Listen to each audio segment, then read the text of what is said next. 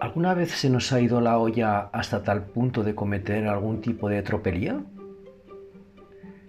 Una vez, cuando solo existía el Windows, el 95, el sistema operacional acostumbraba a mostrar un mensaje que decía que acababa de cometer una operación ilegal, con una X roja en el medio que ponía los pelos de punta.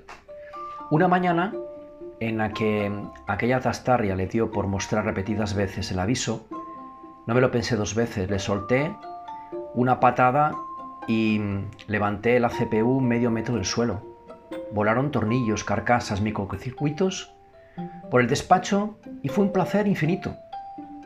Durante una micra de segundo.